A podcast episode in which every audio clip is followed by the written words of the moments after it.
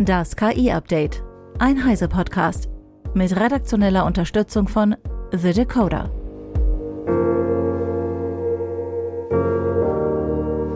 Hallo, ich bin Isabel Grünewald und dies ist unser Deep Dive zum Wochenende. Unsere Stimme ist ein wenig wie ein Fingerabdruck. Zwar verändert sie sich im Laufe des Lebens, aber jede Stimme ist einzigartig. Heute schauen wir uns an, was KI aus einer Stimme herauslesen kann. Die deutsche Firma Audeering will es mit ihrer KI-gestützten Software ermöglichen, dass durch das Monitoring der Stimme und Atmung beispielsweise Krankheiten und Auffälligkeiten schneller entdeckt werden. Meine Kollegin Eva Maria Weiß hat mit Audeering CEO Dagmar Schuller darüber gesprochen, wie KI im Bereich Audio genutzt werden kann. Schön, dass Sie da sind. Vielen herzlichen Dank für die Einladung. Ich freue mich. Ja, ich bin total gespannt, was Sie mir alles erzählen. Wir hatten ja auch schon mal vor Jahren äh, Kontakt und das fand ich auch wirklich super interessant. Können Sie vielleicht so als Einstieg mir einmal erzählen, was gibt es überhaupt für Bereiche, was für Felder, ähm, wo forschen Sie, was machen Sie da, mhm. wo wird bereits KI im Bereich Audio eingesetzt? Sehr gerne. Mit Audiering machen wir im Grunde genommen eine sehr spannende Aufgabe. Wir analysieren Stimmbiomarker. Das heißt insbesondere, wir analysieren nicht nur, was jemand sagt, sondern haben unseren Fokus, wie jemand etwas sagt. Und dieses Transportieren dieses Wies und diese Informationen äh, gibt eben ganz viel Aufschluss darüber, äh, wie jemand sich fühlt oder wie jemand tatsächlich eben in welcher Stimmung er ist, aber eben auch, die Art und Weise, äh, die über entsprechende Krankheitsbilder oder als Zusatzinformation zu entsprechenden Krankheiten Aufschluss geben kann. Und das ist ein sehr breites, spannendes Feld, das von äh, dem Bereich des Einsatzes der nicht medizinisch relevanten äh, Bereiche geht, die eher Wellbeing, Smart Devices, verbesserte Mensch-Maschine-Kommunikation umfasst. Und dann eben auch ganz konkret der Bereich, äh, in dem Stimmbiomarker wesentlichen Input liefern, zusätzlich für klinische Studien, um entsprechende Therapieerfolge zu messen oder eben auch zu sehen, wie es einem Patienten tatsächlich geht und wann man eine Intervention bestmöglich planen kann. Das heißt also, es gibt so ein bisschen den medizinischen Bereich, mhm. der auch in Richtung Therapie geht und es gibt so einen Bereich, äh, so ein, ja, wie kann man das, wie, wie kann man Mensch-Maschine zum Beispiel zusammenfassen? Wie, was kann ich mir darunter vorstellen?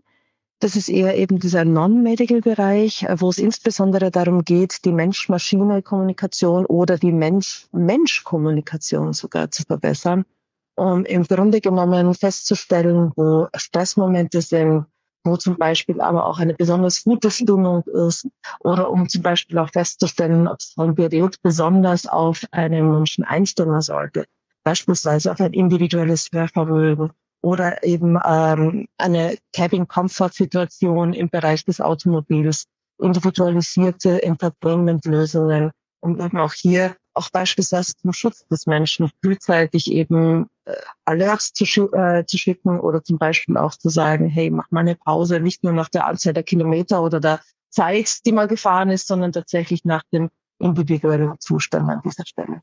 Also auch das hat wieder so zwei Seiten. Das eine ist Entertainment. Das mhm. kann, kann, ich mir das vorstellen, so mein Auto spielt mir die passende Musik vor, die ich gerade brauche, weil ich gute Laune habe oder schlechte Laune habe oder äh, total traurig bin, dann vielleicht wäre es dann nicht so gut, wenn er mir traurige Musik auch noch anspielt, dann breche ich ja zusammen. Und es kann mir aber auch sagen, ah Mensch, Achtung, Pause machen, also so ein Sicherheitsgedanke.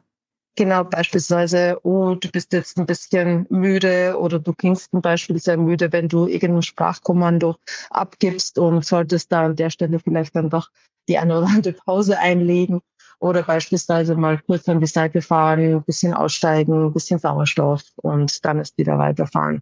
Das ist jetzt nicht nur eben, wie gesagt, im Bereich der Mobilität, sondern eben auch insgesamt im Bereich der Smart Devices oder IoT wenn ich zum Beispiel auch mit einem Roboter interagiere oder beispielsweise ähm, eben ein Gerät habe wie ein, ein Kopfhörer oder ein Wearable oder ähnliches, das halt für mich personalisiert sich dann auch auf meine Biomarken sozusagen einstellen kann und ich damit sozusagen das bestmögliche Erlebnis für mich habe.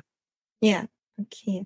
Und wenn, wenn ich jetzt noch mehr in diesen ähm, medizinischen Bereich wieder gehe, also da war jetzt das eine auch so Therapieerfolge ähm, und das andere sind ja aber auch, dass KI auch wirklich Krankheiten erkennen kann. Also es ist auch noch mal so ein bisschen aufgefächert. Wie wie funktioniert das bei bei einer Therapie? Was kann KI da leisten? Also prinzipiell muss man ja vorneweg entscheiden, ähm, wenn wir von, von Patienten und Patientinnen reden, ähm, gucken wir uns ja den gesamten, äh, die ganze Patient Journey an.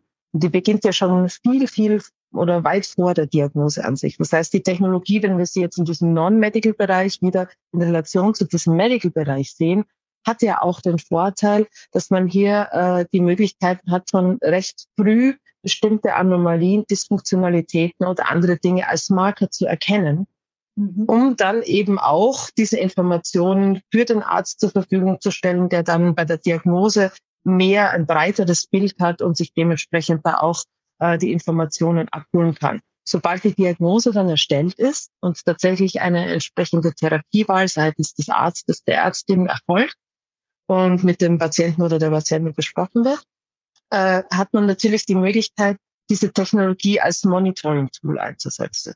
Das heißt, punktuell abweichend von diesen Einzelsitzungen sozusagen, dass es die Möglichkeit gibt, eine Art äh, Audio-Tagebuch zu führen. Auf Basis dieses Audio-Tagebuchs können die Entwicklungen der Stimmbiomarker verfolgt werden. Und so kann man beispielsweise eben auch mögliche Auffälligkeiten relativ früh erkennen und mhm. dann reagieren oder zum Beispiel auch äh, eben einfach nur diese Informationen dem Arzt zur Verfügung, zu ste äh, Verfügung stellen, damit er ein besseres Bild hat, um beispielsweise die Therapie anzupassen oder eine Intervention anzupassen an dieser mhm. Stelle. Und ähm, das bietet die Möglichkeit eines sehr effizienten Arzt-Patienten-Austausches oder Ärzten-Patientinnen-Austausches und äh, hat einfach die Möglichkeit, man hat hier einfach die Möglichkeit, ein, ein holistisches Bild zu generieren, was für die Individualisierung und Präzisionsmedizin natürlich ein wesentlicher ähm, Schritt ist. Und da geht es ja sozusagen hin. Ich möchte im Zweifel nicht die Therapie haben, die einem durchschnittlichen 30-jährigen äh, 80 Kilo schweren Mann gut tut, sondern ich möchte äh, idealerweise eine Therapie haben, die für mich den maximalen Erfolg bringt. Insbesondere wenn es dann äh, um schwere Krankheiten geht, um chronische Krankheiten geht, wo man äh, natürlich eben hier im Bereich der Lebensqualität große Hoffnungen in die Präzisionsmedizin setzt. Mhm. Ich stelle mir auch vor, wenn ich jetzt eine, wenn ich eine Therapie hätte, dann erzählt man ja und kann auch lügen. Ähm, also man spricht über etwas und natürlich äh, wird man meinem Gesicht auch eventuell ansehen können, dass ich gerade lüge oder vielleicht nicht ganz die mhm. Wahrheit erzähle.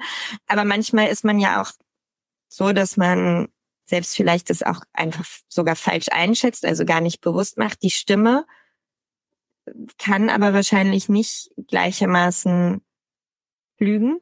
Ähm, oder kann ich die auch so verstellen, wenn ich so tue, als ob ich total gute Laune habe? Also was natürlich möglich ist, ist, wenn Sie wissen, wonach das System sucht, ja, können Sie mhm. auch dagegen trainieren. Aber wir haben hier äh, einen, sehr, einen dimensionalen Ansatz und im Grunde genommen, was die Stimmbiomarker anbelangt, ist dieser dimensionale Ansatz auch kombiniert äh, mit eben diesen Anomalien oder Dysfunktionalitäten, die aufgrund der Sprachproduktion selbst, also diesem biologischen Vorgang, angeguckt werden. Das heißt, hier haben Sie schon ähm, äh, sehr viele Dinge, die zusammenkommen, um ein gesamtheitliches Bild zu sehen. Wir haben die Muskelgruppen, die mit der Sprachproduktion verbunden sind wie die Wangenmuskulatur, die Zunge, die Stimmbänder, die Stimmlippen, die Brustmuskulatur, die Lunge. Ähm, das sind Dinge, wenn Sie hier eine äh, Dysfunktionalität haben oder die Muskelgruppen beeinträchtigt sind, dann äh, können Sie das nicht mehr beeinflussen. Ja, und ähm, manchmal hört man das gar nicht mit dem menschlichen Ohr, aber im Audiosignal ist es erkennbar. Das zweite ist eben tatsächlich dann die Steuerung dieser Muskelgruppen durch das Hirn, die Kognition an der Stelle. Und wenn sie beispielsweise durch eine Krankheit beeinträchtigt sind oder hohes Fieber haben, ja, dann sprechen sie anders, als wenn sie gesund sind. Sie haben zum Beispiel ein ganz anderes Verhältnis, äh, wie oft sie Luft holen müssen, das spricht Pauseverhältnis. Oder sie haben beispielsweise eine ganz andere Klangfarbe. Sie äh, sprechen deutlich monotoner, weil es sie einfach anstrengt. Sie können nicht so stark variieren. Und man sieht zum Beispiel auch sehr stark im Bereich der Demenzerkrankungen, äh, dass hier mit vorschreitender Krankheit eben beispielsweise die Kontrolle ja abnimmt äh, äh, dieser Muskelgruppen beispielsweise und dass man eben hier auch zusätzliche Beeinträchtigungen erkennen kann. Und das Dritte ist natürlich, wenn Sie physiologisch etwas haben, das heißt einen Tumor sitzen haben, beispielsweise in dem Hals, dann äh, ändert sich auch die komplette Sprachproduktion an der Stelle, weil Sie natürlich physisch etwas da sitzen haben, das äh, allein schon das Pressen der Luft nach außen äh, beeinträchtigt. Das heißt, auch da klingen sie wieder anders und da können wir gar nichts dagegen tun. Die Biomarker, die aufgrund der Sprachproduktion entstehen, die können sie nicht wegfaken. Das geht nicht. Und äh, beim anderen äh, mhm. haben wir einige äh, Tests und Studien auch gemacht, ähm, wo wir beispielsweise eben auch im Bereich haben, äh, ich verstelle meine Sprache, ich spreche anders, da haben wir getestet, wie gut man beispielsweise auch Dialekte faken kann. Und da gibt es ja Leute, die können das sehr, sehr, sehr, sehr gut. Aber hier ist beispielsweise auch ähm, die Konsistenz äh, und die Kontinuität ganz wichtig. Das heißt, anfänglich funktioniert das meistens ganz gut, aber nach einer gewissen Zeit äh, kommt doch der eine oder andere Schlenker oder mal wieder rein. Ja? Und genau dann hat das System sie. Und deswegen kann man schon gegen so ein System trainieren, ganz klar. Ja? Aber das kontinuierlich durchzuhalten, ist schon eine Herausforderung. Äh, wir haben bis jetzt noch keinen Profi getroffen, der es konnte. Gibt es da noch mehr solche, also ich sag mal so, so anwendernahe Beispiele? Ähm, weil das, mhm. das klingt ja echt so für mich wie, ja, demnächst gibt es eine App zum Fiebermessen. Ähm, ja, so viel müssen, glaube ich nicht. Dazu es dann auch ein bisschen zu unpräzise, mhm. äh, weil ich denke, dass man hier tatsächlich vielleicht maximal in ein zwei oder drei Klassen ähm, ein Problem geht. Das wird nicht fein, fein granulierbar sein. Da sind Sie, mhm. glaube ich, mit dem, selbst mit dem alten Quecksilberthermometer besser aufgehoben an der Stelle. äh, wenn Sie das über Audio machen würden. es ist grundsätzlich ähm, vielleicht eben in der Kombination der Symptomatik ähm, durchaus eben ein zusätzlicher kleiner Faktor, wo man eben sieht, aha, ja, äh, die, die Person ist vermutlich stärker symptomatisch und äh, hat an der Stelle eben auch die Beeinträchtigung aufgrund der höheren Körpertemperatur. Das, was unsere Technologie sehr gut kann, ist eben dieser holistische Ansatz dass man äh, im Grunde genommen beispielsweise über eine Art Audiotagebuch oder Audiosprachproben, die man von sich nimmt, wenn man in einem gesunden oder für sich gesunden Zustand ist oder auch von einem Arzt verifizierten gesunden Zustand ist und das dann kontinuierlich eben einpflegt und äh, Verläufe erkennt, das ist durchaus etwas, wo unsere Technologie vor allem im Kosten-Nutzen-Verhältnis unglaublich viel bringen kann, weil ich dafür nur ein Mikrofon brauche das ist in jedem Laptop, das ist in jedem Handy verbaut, im Auto, in ganz vielen anderen Geräten. Das heißt, ich habe hier eine sehr kostengünstige Technologie, die sehr viele Lebensbereiche abgreifen kann. Und gerade da dieser Holismus, das ist ja immer das, wo man auch sagt, ich gehe gerne zu meinem Hausarzt, weil er kennt mich gut, ja, äh, dass man auch sich selber besser kennenlernt in den unterschiedlichen Situationen und dass man hier auch die Möglichkeit hat, sein eigenes Self-Awareness durch diesen holistischen Ansatz deutlich zu verbessern. Und ich glaube, da, da liegt ganz, ganz viel Potenzial äh, schon lange vor der Diagnose. Kann ich das jetzt schon nutzen? Gibt es etwas, wo ich, also was ich jetzt schon als Produkt so einfach freiwillig benutzen könnte? Oder wie ist da der Status? Also wir führen immer wieder Studien durch. Wir sind ja ein B2B-Unternehmen. Mhm. Das heißt, wir äh, stellen unsere Technologie anderen Unternehmen zur Verfügung, die sie in ihre Endgeräte oder in ihre Konsumentengeräte verbauen. Wir haben selber sehr viel, was wir im Bereich der Forschung tun. Also wir haben unsere Plattform AI Soundlab. AI Soundlab ist eben genau diese Plattform, wo Sie ein Audiotagebuch führen können, ja, und sehen können, wie entwickeln sie sich in den einen oder anderen Bereichen, ihren Stimmungslagen, äh, das aber komplett auf Freiwilligkeit beruht. Und ähm, wirklich wichtig zu wissen ist, dass wir nicht diagnostizieren. Also es ist kein zertifiziertes Medizinprodukt, es ist eine Studienplattform. Aber mit dieser Studienplattform, äh, da haben wir immer mal wieder äh, Studien, die wir auch für die Allgemeinheit freischalten. Ähm, und da kann man das einfach ausprobieren. Wie ist das mit den Daten? Wir sind ja bei uns immer sehr auf Datenschutz aus. Mhm. Auch die Daten, meine Stimmdaten gebe ich dann zur Forschung frei. Mhm. Also die Stimmdaten geben Sie zur Forschung frei. Es äh, erfolgt auch eine umfangreiche Aufklärung. Wenn Sie mich fragen zum Thema Datenschutz, sage ich Ihnen ganz ehrlich, mir wäre es deutlich lieber. Man hätte eine Datenschutzregelung, die ganz klar auf das abzielt, was ich nicht will, äh, wo ich ganz klar sagen kann, das, das, das, das darf man mit meinen Daten nicht passieren, ähm, anstatt dass man Datenschutzerklärungen verfassen muss, die da 10, 20, 30 Seiten sind. Man versucht alle möglichen Erklärungen abzuliefern und in unserem Fall auch äh, sehr, sehr transparent. Aber ich nicht jetzt davon ausgehen kann, dass jemand, der nicht in unserem Bereich ist, vollumfänglich versteht, um was es geht. Und aber dann trotzdem seine Zustimmung gibt. Ähm, deswegen, wie gesagt, aber das ist eine philosophische oder eine grundlegende Sache. Wäre es mir immer viel lieber, wenn ich ganz genau wüsste, was jemand definitiv nicht will weil dann kann ich danach handeln. Ja? Ähm, und sonst muss ich davon ausgehen, dass wenn jemand eben das nutzt oder unsere Plattform nutzt oder generell nutzt, dass äh, diese Datenschutzerklärung schon durchgelesen wurde. Und ich würde mich, würde mich auch freuen, wenn es das wäre. Aber äh, Stimme ist an der Stelle, das muss man sowieso sagen, ein sehr äh, spezielles Datum. Mit der Stimme kann man eben, die ist auch höchstpersönlich, auch biometrisch entsprechende Informationen an der Stelle feststellen. Aber wir haben von unserer Seite her in der Plattform und auch in der Technologie sehr viele Sicherheitsmechanismen. Beispielsweise haben wir die Möglichkeit, jetzt nicht in dieser Studienplattform, aber in der Live-Technologie, äh, die eingesetzt wird, die wir an andere Partner vertreiben, dass man überhaupt keine Daten speichert, sondern dass sie in Echtzeit analysiert werden und dass man nur ein Fingerprinting macht. Das heißt, dass auch komplett anonymisiert nicht mehr auf die Person zurückgegriffen werden kann. Ja, also der höchsten, höchstmögliche Stück von der Stelle. Aber man muss immer unterscheiden zwischen dem, was der, äh, der die Nutzerin überhaupt möchte und dem, äh, was tatsächlich eben diese Schutzkomponente ist. Wir können 100 Prozent schützen. Das ist ganz, ganz wichtig an der Stelle. Aber wir können dann, wenn man zum Beispiel eben nicht mehr äh, rückführen möchte, schwerlich feststellen, äh, war das irgendwann mal das Datum des und desjenigen, wie klingt, klang denn der früher, wenn tatsächlich was passiert? Weil es ist immer ein ganz großer Unterschied. Solange man gesund ist, äh, ist das Thema Datenschutz und so weiter ganz wesentlich. Sobald man krank wird, vor allem eben schwer erkrankt oder chronisch krank ist, äh, rückt das Thema Datenschutz deutlich in den Hintergrund im Verhältnis zu, kann man mir helfen und kann man mir eben meine Therapie so anpassen, dass es für mich die bestmögliche äh, Form ist. Mhm. Und das ist immer, immer abzuwägen, ja. Äh, wie gesagt, können tun wir beides. Auf der Plattform selber muss man sich eben auf der Studienplattform registrieren hat auch die Möglichkeit, äh, natürlich wie in der DSGVO jederzeit zu widersprechen oder eine Löschung zu verlangen oder ähnliches. Ganz klar, aber man muss sich eben registrieren und da ist eben tatsächlich dann die Zustimmung erforderlich, damit eben die Sprachdaten auch genutzt werden können.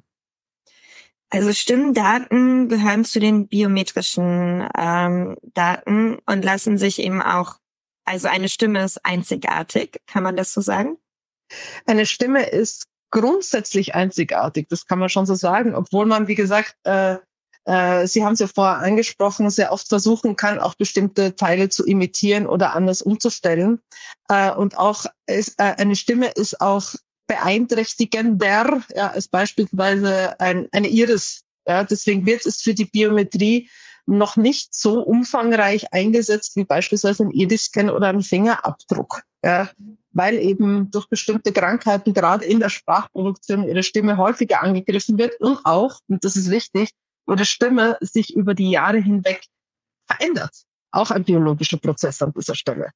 Ah ja, ich überlege gerade, die, äh, also die Stimme äh, kriegt Falten quasi, also unsichtbare, wenn ich älter werde, die aber bei, bei meinem, also ja, beim Gesicht, bei der Iris passiert es nicht, beim Fingerabdruck passiert es nicht, aber Deine Stimme wird schwächer, wahrscheinlich. Hm, ihre Stimme wird anders, ein bisschen anders, weil sich ihr Vokaltrakt anpasst. Aber das äh, haben sie ja beispielsweise auch, wenn sie als Kind, haben sie auch eine andere Stimme. Sie wissen in der Pubertät, die äh, Herren haben dann den Stimmbruch. Ja? Das heißt, sie sehen ja auch im gesamten biologischen Prozess, dass die Stimme etwas ist, was sich äh, verändern kann oder eben punktuell auch sehr stark aufgrund der Entwicklung dann verändert. Äh, und natürlich, wenn wir uns äh, biologisch in der Sprachproduktion oder auch im Vokaltrakt ändern oder es da entsprechende Beeinträchtigungen gibt, beispielsweise eben wie einen äh, Tumor äh, oder eine Problematik bei den Stimmbändern, dann ist es natürlich auch so, dass die Stimme äh, in Summe sich etwas verändert an der Stelle. Ähm, wir haben ja gerade viele Diskussionen um den AI Act auch. Mhm. Und da geht es ja auch um biometrische Daten und Ausnahmen. Wie ist denn da, wissen Sie das, wie die Situation für die Stimme ist? Ja, durchaus. das Thema Biometrie ist eins, das lang und breit diskutiert wurde. Und man muss auch bei Stimme oder beispielsweise bei der Kategorie Emotionserkennung oder anderen Dingen wirklich auch die Kirche im Dorf lassen und realistisch betrachten, worum es geht.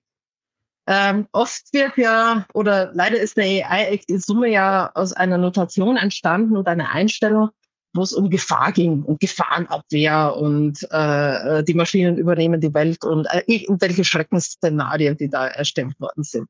Es ist viel weniger von einer positiven oder chancenbetriebenen äh, Regulierung ausgegangen als von einer äh, wirklich sehr stark einschränkenden. Und deshalb ist gerade beim Thema Biometrie, um den Bogen wieder zu schließen, das vor allem in der Kategorie beispielsweise für die sicherheitsrelevanten Anwendungen, aber eben auch beispielsweise für Anwendungen im Bereich der Bildung oder im Bereich äh, des Arbeitsplatzes sind da spezielle Formulierungen gefunden worden, die sich sehr stark an den Datenschutz oder an die Datenschutzformulierung anhängen. Wobei man immer beispielsweise sagen muss oder relativieren muss, die Maschine erkennt kein Bauchgefühl. Die Maschine erkennt auch nicht, ob sie ein schlechtes Gewissen haben oder wirklich haben oder wie auch immer. Das, was man der Maschine beibringen kann und teilweise besser beibringen kann, als es ein anderer Mensch kann, aufgrund der Datenlage, aufgrund der Fülle und äh, aufgrund äh, anderer Faktoren, ist tatsächlich wie ein anderer Mensch sie einschätzen und erkennen würde. Idealerweise ein Profi. Das heißt, die Maschine entwickelt jetzt nicht über Nacht irgendwelche hellseherischen Fähigkeiten oder mystische äh, Gedankenleserkompetenzen. Ja, und ich glaube, das ist gerade das, was auch gerne Hollywood getrieben oft als Rettungsszenario dargestellt wird, gerade eben auch in Verbindung mit dieser Biometrie. Und wenn wir jetzt beispielsweise in diesen Bereich der Emotionserkennung gehen und unsere Technologie hier anschauen, äh, dann sind das Merkmale, die da extrahiert werden, die ein anderer Mensch auch erkennen würde. Das heißt, wenn Sie irgendjemandem anderen gegenüber sitzen, ja, und der ist ein bisschen drauf geschult oder ein bisschen drauf trainiert, diese Dinge zu erkennen, äh, man darf der Maschine an dieser Stelle nicht unbedingt äh, irgendeiner mystischen Power zuschreiben, sondern wirklich muss realisieren, was ist das denn da? Und das hat die neuesten ähm, Änderungen im Bereich dieser biometrischen Daten haben das jetzt Gott sei Dank ähm, nach langer, langer Erklärung äh, aufgegriffen. Ja, das heißt Merkmale, die jemand anderer automatisch bei Ihnen erkennen würde, ja, ähm, wenn Sie dem physisch gegenüberstünden oder in einer Telco den sehen würden, äh, würde jetzt nicht unbedingt äh, in diesen Bereich reinfallen. Mhm. Das nochmal ganz kurz, es geht ja dabei nicht um die Ausnahmen, die es für die Strafverfolgung zum Beispiel gibt, sondern es geht um so Ausnahmen wie Systeme ähm, zur Emotionserkennung wie in ja. Callcentern oder beim, dass der Pilot ähm, im Flugzeug müde wird, einschläft ja. und ähnliche Systeme, oder? Genau, das geht genau in, in, in diese Bereiche eben auch rein. Und da muss man ganz ehrlich sagen, man muss es auch wirklich abwägen, äh, wenn ich erkennen kann, dass beispielsweise ein Berufsfahrer müde wird, ja, äh, und ich kann es besser und zuverlässiger erkennen, dann hat das einen riesengroßen Benefit. Und ich glaube, das ist etwas, was gerade beim AI-Act eine ganz große Schwierigkeit dargestellt hat, dass man hier eine komplette Technologie versucht zu regulieren, von der man noch viel zu wenig weiß. Und das zieht sich wie ein roter Faden durch diese gesamte Regulierung durch. Angefangen von den Definitionen, die extrem breit und teilweise sehr, sehr schwammig sind, wo man im Grunde genommen sagen muss, auch die Anwendungsfälle und Gebiete sind viel zu wenig erforscht, als dass man hier diese Freiflugregelung hätte machen können. Ähm, der Punkt ist auch der, dass insbesondere ähm, vor allem im medizinischen Bereich sowieso sehr starke Regularien hat. Man hätte hier auch beispielsweise den Teil KI sehr gut an die Medizinprodukte-Regelungen oder andere Bereiche andocken können und hat das leider nicht gemacht, äh, sondern eben diese breite Regulierung gemacht. Jetzt ist es so, das kann man an dieser Stelle auch nicht ändern. Ähm, und jetzt geht es halt aber insbesondere darum, aus diesem breiten Konvolut eine sehr pragmatische, klare, transparente, leicht verständliche Umsetzung zu machen. Und diese Umsetzung beinhaltet meiner Meinung nach oder muss beinhalten Standards, an die man sich halten kann. Es muss beinhalten ein Regelwerk mit äh, Kennzahlen und Benchmarks, an denen man sich orientieren kann, wo die Erkennungsleistung, und das ist ja das Schlimme an der Geschichte, die meisten sagen, oh, das ist eine Erkennungsleistung von x Prozent. Ja, da kann ich nur sagen, 70 Prozent kann in einem Fall gut sein, im anderen Bereich fatal. Ja, das mhm. sagt mir im Grunde genommen noch gar nichts aus, ob irgendein System 70, 80, 90 Prozent erkennt. Bei 100 ist es gelogen, das weiß ich. Und äh, insofern muss man dringend diesen Pragmatismus ansetzen, damit das auch gut funktioniert. Oder das wäre für mich da sehr wünschenswert. Das, ja, wir, ich glaube, das Thema äh, oder der AI Act wird uns ja noch eine Weile begleiten mit genau diesen Ausgestaltungen, die es noch bedarf. Mhm.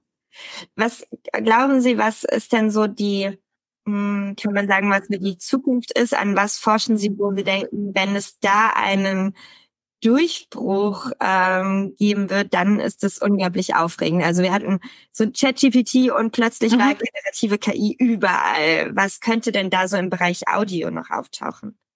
Also im Grunde genommen hat sich, wenn wir allgemein es betrachten, im Bereich der generativen KI äh, ja auch bei großen Audiomodellen schon einiges getan. Die sind nur nicht so visible wie beispielsweise ChatGPT, aber äh, auch da gibt es zum Beispiel Uni Audio oder andere, die äh, meiner Meinung nach auch schon bahnbrechende Audioergebnisse liefern die äh, Generierung auch von synthetischen Audiodaten ist eine ganz spannende Geschichte an dieser Stelle, die uns äh, sicherlich auch in der Forschung sehr viel weiterbringen wird, weil eben mehr Daten zur Verfügung stehen und wir dadurch eben die Systeme fairer, ausgewogener äh, machen können, beziehungsweise eben auch äh, robuster. Bias ist immer ein Riesenthema, ja, äh, und jeder hätte gerne ein komplett faires, ausgewogenes System, aber gerade hierzulande, äh, beziehungsweise in Europa mit den harten Datenschutzregelungen, und das trifft man immer wieder, wieder, ist es gar nicht so einfach, diesen Bias tatsächlich komplett Herr zu werden. Das muss man an der Stelle ja auch nochmal äh, betrachten. Und ich glaube, gerade da ähm, wird sich sehr, sehr viel tun. Und äh, wo sich vor allem bei uns, äh, glaube ich, bahnbrechend sehr viel tun wird, ist dieses zusätzliche Verständnis dieses holistischen Ansatzes äh, im Bereich Self-Awareness, dass man eben selber früher besser erkennt, wenn es einem nicht so gut tut, ja, oder man im Zweifel nicht immer dieses jetzt Augen zu und durch, ja, mache ich jetzt mal, sondern tatsächlich merkt, oh nee, stopp. Ja, ähm, das ist jetzt wirklich eins zu viel, mach eine Pause oder mach was anderes oder ändere es. Und ich glaube gerade, dass man hier diese Unterstützung dieser dynamischen Verbesserung sehr gut vorantreiben kann. Das wird bahnbrechend sein. Und dann wird es natürlich bahnbrechende Unterstützungen geben im medizinischen Bereich bei äh, Symptomen wie beispielsweise eben Fatigue, äh, die sehr unspezifisch sind, wo man eben wirklich äh, größtenteils noch mit Fragebögen oder anderen Dingen arbeitet, die aber mittlerweile äh, im Bereich zusätzlicher Krankheitsbilder oder im Bereich der Krankheitsbilder sehr relevant werden, ob das jetzt Long-Covid ist, ob das jetzt generell Stressmomente sind durch einen anderen Medienkonsum, durch Pandemie, durch bestimmte Vorkommnisse, die man jetzt nicht voraussehen konnte, äh, die langzeitliche Folgen haben, die man nicht abschätzen kann, gerade da. Da wird es einen wesentlichen Durchbruch geben, um diese Sachen besser zu messen und um hier schneller zu werden äh, und effizientere Lösungen zu finden. Also vielleicht ist bald, dass meine meine Smartwatch ähm, meine Stimme aufzeichnet und das auswertet oder zumindest wenn ich das möchte, so ähnlich wie mhm. jetzt schon meinen Schlaf tracke oder ähm, andere Situationen, genau. kann ich mir das so vorstellen? Genau. Genau. Wenn Sie es wollen. Im Grunde genommen, wie gesagt, der gesamte Audiobereich ist einer, der sehr oft sehr stark mit dem Bereich Emotionen verbunden ist. Insgesamt bestimmte Frequenzen triggern einfach, Lärm, äh, Stress. Also das sind Dinge, die man einfach auch weiß und aus dem Alltag selber sehr, sehr gut kennt. Und äh, gerade hier eben äh, mit diesen Stimmungen oder mit diesen Emotionen kann man beispielsweise auch sehr stark im Bereich der Bildung arbeiten. Es bleibt nur oft was hängen, zumindest langzeitig, wenn eine Emotion erzeugt wurde, ein schönes Hormon ausgeschüttet wurde, äh, alles andere verschwindet gerne oft mal auch, nachdem man es kurz für eine Prüfung oder sonst was gelernt hat. Und ich glaube, dass gerade da im Bereich der ja, persönlichen, ständigen Weiterentwicklung, dass man wirklich sich selbst als lernendes System begreift, das nicht abgeschlossen ist. Ja, gerade hier ist diese Art der Technologie, glaube ich, auch eine wunderbare Unterstützung, wo man sich einfach ganzheitlich besser fühlen kann. Und das wird, äh, wenn man dieses Mindset bekommt, hat man hier die ideale Technologie dafür. Ich finde, das ist eine, eine sehr schöne abschließende Überlegung, dass man ähm, sich selbst damit helfen kann, wenn man mhm. das denn möchte. Und man so auch KI einsetzen kann. Vielleicht irgendwann bald. Und das war's für heute. In der kommenden Woche wenden wir uns der Traumdeutung zu. Nicht im freudschen Sinne. Wir analysieren vielmehr die Pläne von OpenAI-Chef Sam Altman, mehrere Billionen Dollar für die KI-Chip-Produktion einzusammeln. Ist das visionär oder Größenwahn? Dieser Frage gehe ich mit meinem Kollegen Christoph Windeck von der CT auf den Grund. Mehr dazu am kommenden Freitag. Bis dahin könnt ihr mit unserem werktäglichen, kompakten Newsüberblick auf dem Laufenden bleiben.